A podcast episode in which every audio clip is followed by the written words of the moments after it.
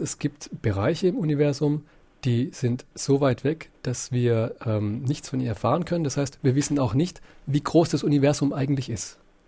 Also das Universum könnte unendlich groß sein. Wir selbst haben nur Überblick über einen Bereich, aus dem Licht zu uns gekommen ist.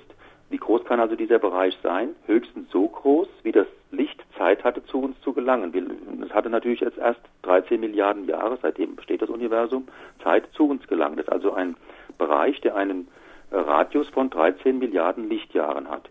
Was dort hinten dran ist, von dem wissen wir noch nichts. Es gibt also Bereiche, da kommt das Licht erst künftig bei uns an.